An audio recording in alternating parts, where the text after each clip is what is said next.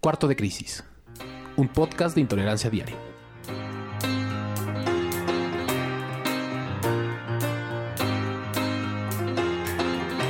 Seguramente has escuchado sobre el famoso fiscal carnal. Bueno, pues a diferencia de Enrique Peña Nieto, quien lleva mucho tiempo insiste e insiste e insiste en colocar a alguno de sus cercanos como el nuevo fiscal anticorrupción nacional, en Puebla hubo alguien que sí pudo lograrlo, nada más y nada menos que el gobernador Rafael Moreno Valle. A principios de 2016 y por los siete años venideros, uno de sus incondicionales asumió el cargo como nuevo fiscal general del Estado. Su nombre, Víctor Carrancá Burguet. A ojos del gobernador panista, entre los muchos méritos de Carrancá, destaca el haberlo protegido del asesinato de José Luis Tehuatli Tamayo, el niño que perdió la vida por un impacto de bala en aquel violento desalojo realizado en la comunidad de Chalchihuapan en el año 2015. Pero eso no es todo. Seguramente recordarás el escándalo del video en que René Bejarano, en esa época operador electoral de Andrés Manuel López Obrador, pedía ligas para guardar los fajos de billetes que recibía del empresario argentino Carlos Ahumada. Pues sí, imaginaste bien. Víctor Carrancá, entonces funcionario de la Procuraduría de Justicia del extinto Distrito Federal, sirvió como su abogado defensor. Contra viento y marea, Víctor Carrancá se ha mantenido en su puesto ni siquiera un insólito asalto ocurrido en una bóveda ubicada por debajo de su oficina a mediados de 2017 y en donde se extrajeron más de 8 millones de pesos en joyas, armas y autos, pudo derrocarlo. Entre sus cercanos, Carranca asegura que solo un juicio lo quitaría del cargo. Sin embargo, para nadie es un secreto que su permanencia obedece a una sola razón seguir protegiendo la espalda de su amo y señor, Rafael Moreno Valle. Hoy, en cuarto de crisis, Enrique Núñez y Fernando Maldonado ahondan en el papel del fiscal carnal poblano.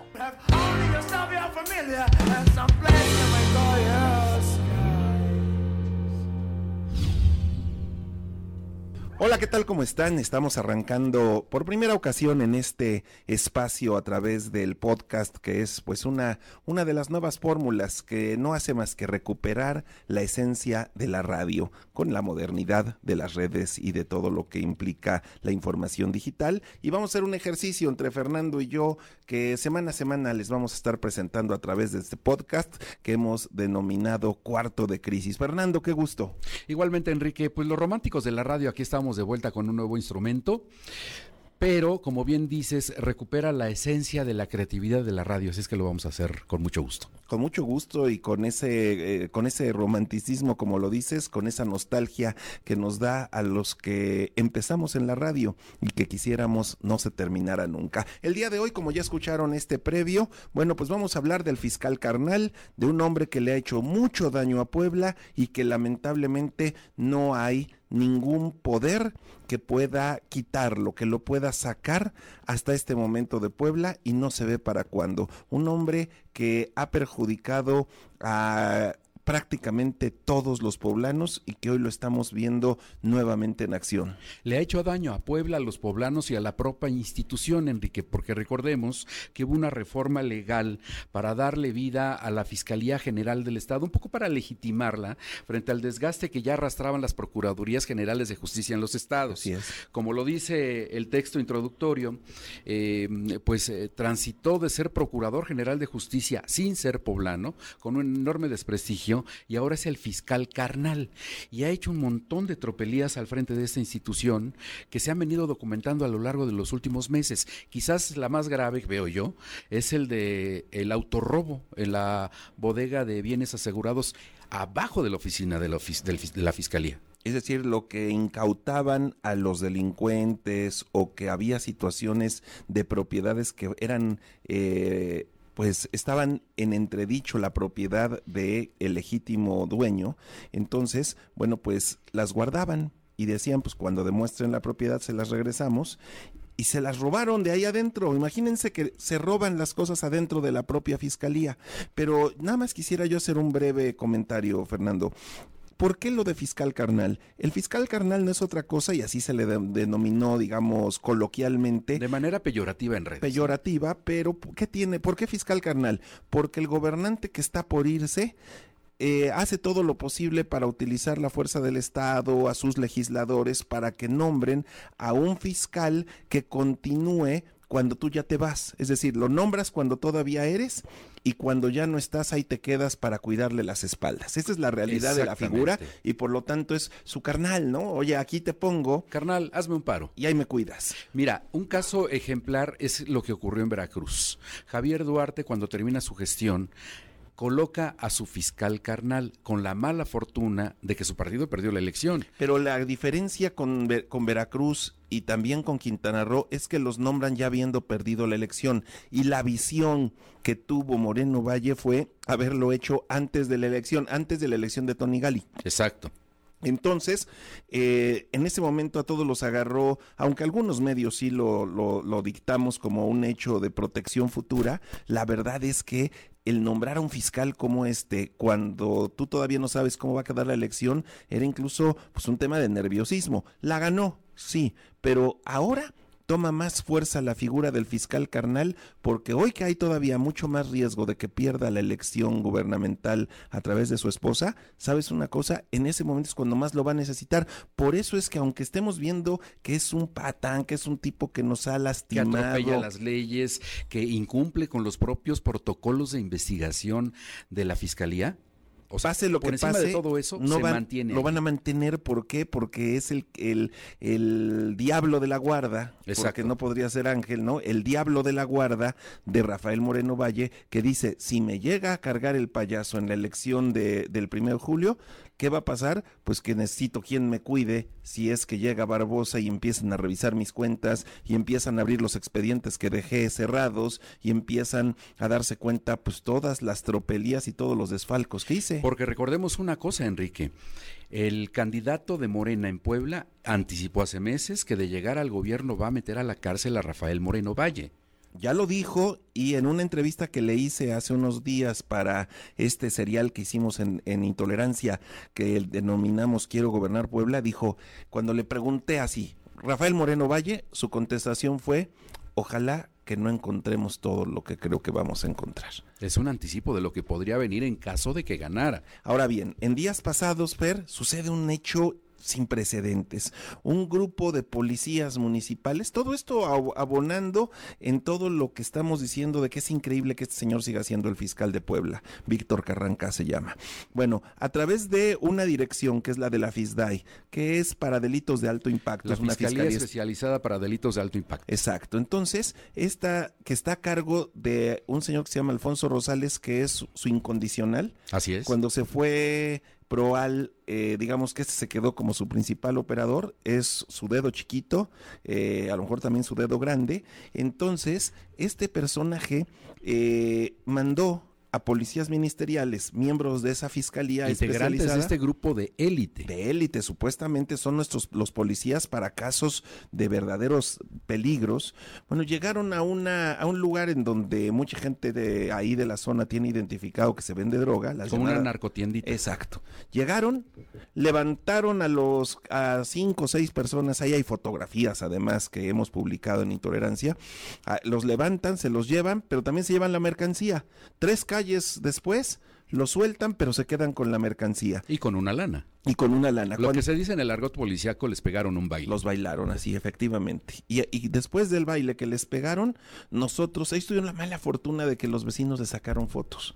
Nosotros las publicamos, ahí se ve claramente quiénes son los agentes de la policía que estaban que actuaron al participando. margen de la ley. Enrique. Totalmente. Y después el descaro, Fernando, que te manden una carta aclaratoria a ti como periodista y te digan, no, lo que pasa es que recibimos a través del C5 una llamada de un posible secuestro y lo fuimos a atender. Que no mamen, así no se atiende un secuestro. No, claro que no, porque hay protocolos. Pero mira, Enrique, yo quisiera decir dos datos del comportamiento desde la Fiscalía de Víctor eh, Manuel Carranca.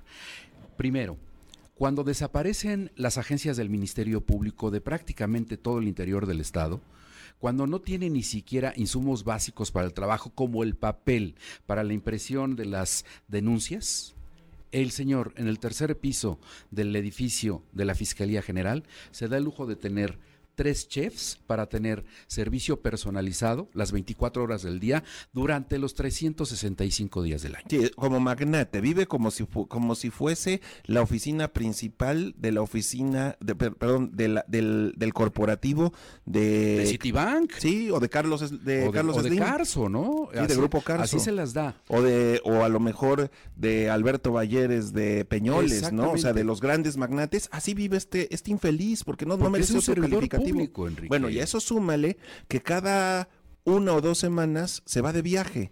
De verdad, no Es estoy correcto. exagerando, ¿eh? Cada una o dos semanas. A veces a Colombia, a veces se va a Estados Unidos, a veces se va a Europa. El señorito es un bon vivant.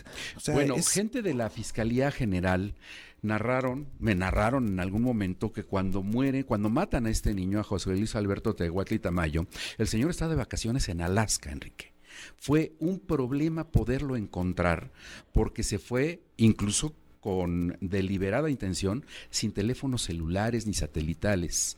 La No gente estaba. del administrativo de la fiscalía se daba de topes para poder encontrarlo. Ahora, que de todos Quizás modos... estaba ya tirado en un iglú acosado con un oso. Seguramente, eh, vaya, es lo más probable, pero Fernando, te voy a decir algo, lo que no puede ser es que estando o no estando sirve para dos cosas, él es solo una tapadera del gobernador anterior. Pero lo necesitaban para establecer esa coartada burda, la de la cabeza de cochino. Bueno, con esa la, e- esa la inventa, esa se le ocurre a Juan Pablo Piña, pero el que la, digamos que el que la orquesta, el que lleva las cabezas de marrano a una escuela de policía para hacer, para, para disparar, este, a las cabezas de marrano y después sacar fotografías y demostrar que, según ellos, que era igual el impacto al que había recibido el niño, sabes que utilizaron decenas de cabezas de marrano hasta encontrar una que más o menos se le pareciera el impacto al, eh, o sea, imagínate nada más, llevaban fotografías, esto es durísimo,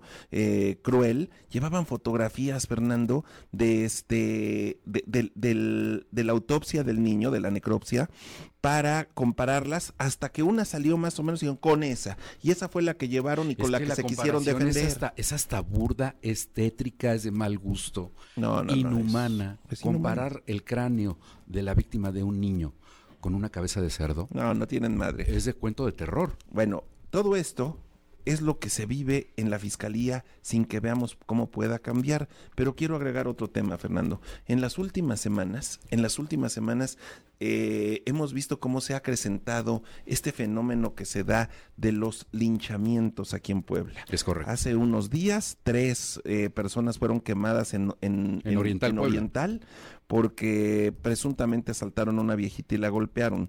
Sin tener confirmado que haya sucedido esto, de todos modos no puedes hacerte justicia por tu propia mano. Pero ¿sabes qué es el reflejo del enojo y, la- y la injusticia que está viviendo mucha gente ante la ola delincuencial? es impotencia. Es impotencia. ¿Qué es lo que hacen? Deciden tomar la ley en su propia mano, Exacto. aplicando la ley del talión, el ojo por ojo y diente por diente. Te voy a dar un dato, Enrique, que eh, hace unas horas me pasaron. Recordarás el delincuente aquel de apellido eh, Villegas que detuvieron en San Martín Texmelucan, rival de otro delincuente que operaba el tema del huachicol. Es altamente probable que en estos momentos esté libre. Cuando, detu- cuando en su casa encontraron un tigre cautivo, encontraron un montón de dinero, autos y vínculos clarísimos con la delincuencia organizada. Pues es que ese es el problema. Es altamente probable que en estos momentos ese señor Villegas haya estado alca- haya alcanzado la libertad con el pago de dos millones de pesos. ¿A quién? A los funcionarios de la fiscalía. la fiscalía está actuando con una total eh, impunidad, porque son ya prácticamente son delincuentes, pero con autorización, con credencial. Y entonces, y con armas. cuando el ciudadano común se da cuenta que el presentar a un del, eh, tú, de, tú haces la detención, tú se los entregas y enterarte que unos días después anda libre, pues por eso es que se hacen justicia por su propia mano. Por supuesto. Y por eso vienen los linchamientos. Y ya una turba, ya es decir, cuando toda una masa está enardecida ya no los detienes. Lamentablemente son momentos en que la ira se apodera. Hay estudios sociológicos en donde el comportamiento es medido y llega un momento en que no se pueden detener, salvo que, que reaccione a tiempo la autoridad y anule esto. Pero nada más para que te des una idea de cómo estamos en Puebla, Fernando, en tan solo este año ya son 13 casos de linchamientos cuando antes era algo rarísimo. Es correcto. O sea, hasta una película se hizo cuando en Canoa sucedió por ahí. En 1968. exactamente, este, en, en aquel, eh, aquellos brotes de movimientos sociales que había en el mundo, pues los acusaron de comunistas y los mataron. No a todos, pero sí hubo estudiantes muertos, eran estudiantes. Bueno, en ese entonces nos conmovió no a Puebla, al país entero. Quizá aparte de América, porque la película corrió por muchas partes, se transmitió, se, se, se, hizo eh, un, un tema masivo. Pero Fernando, ahora estamos hablando de 13 casos en Puebla eh, en lo que va del año. El año pasado se hablan de 23 y en el, en el 2015 eh, pues recordarás lo que sucedió en Ajalpan, en donde mataron a los, a los chicos que estaban encuestando y los acusaron de ser de, de, ser robachicos. De ser robachicos. Y los mataron, los quemaron vivos. Pues hace apenas unos días se quemaron vivos otros tres. Lo decimos como si fuera un número, son humanos. El problema, Enrique, es que hasta donde yo recuerde, no hay un solo detenido de los últimos linchamientos. Si sabes que no, pasa nada, pues entonces cuando, cuando dicen, oigan, vamos a partirles la madre, pues te, formas y dices, sí, no sea que los vayan a soltar. Exactamente. Mira, a mí me pasó un caso cuando éramos estudiantes que eh, detuvimos a, no, por, en la escuela yo estudiaba en la Libre de Derecho, ahí en la 25 Poniente, y un día logramos detener a uno de los que, era tiro por viaje, diario le pegaban a alguno de los coches, ¿no? O sea, robo de autopartes. Robo de autopartes. Lo logramos detener.